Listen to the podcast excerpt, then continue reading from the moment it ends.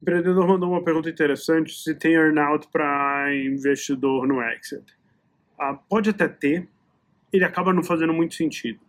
Porque, fundamentalmente, o earnout, ele é, você está me vendo num plano, se você performar, eu te pago pelo plano executado. É, é essa a função básica do earnout. Só que o investidor, ele não está uh, de forma alguma atrelado à execução daquele plano. Quem está são os empreendedores. Então faz muito mais sentido você ter o earnout uh, para os empreendedores, para quem vai ficar gerindo aquela empresa, do que uh, para o investidor. às vezes o pessoal faz como forma de tentar mitigar o, o, a distância de valuation, né? Um acha que vale 100, outro acha que vale 150. Você fala, beleza, se executar o plano, vale 150. Mas na hora que você pensa na lógica básica, não faz muito sentido uh, esse processo, né? Uh, e ele cria uma dificuldade super relevante uh, de coordenação e organização pós-deal, né?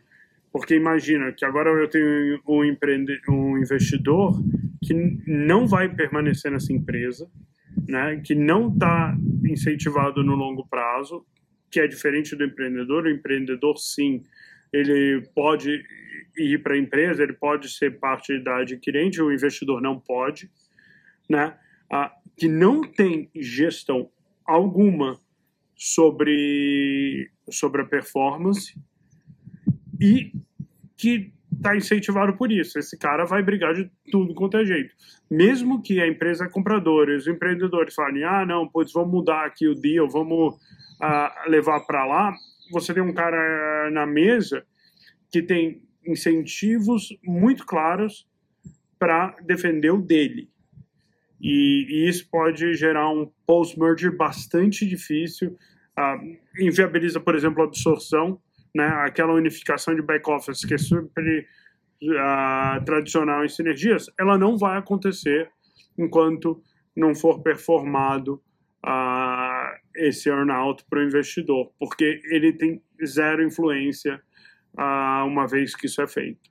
Uh, espero que ajude, não é uma questão simples, sempre tem milhares de flavors ao redor do negócio, depende de como foi feita a compra, por quem foi feita, qual o modelo, mas a função básica é essa. O earnout ele serve para incentivar quem consegue efetivamente entregar o resultado. E o investidor ele normalmente está passeio nesse negócio. A menos que você tenha uma métrica muito objetiva. Ah, não, putz, precisa de aprovação do Banco Central, precisa uh, disso ou daquilo. Uh, eu não vejo fazer muito sentido para o earnout. Uh, e tipicamente o que a gente fala é: meu, me dá a minha parte em dinheiro, eu quero sair na frente, porque eu não quero ter que ficar discutindo com o comprador daqui a 3, 4 anos.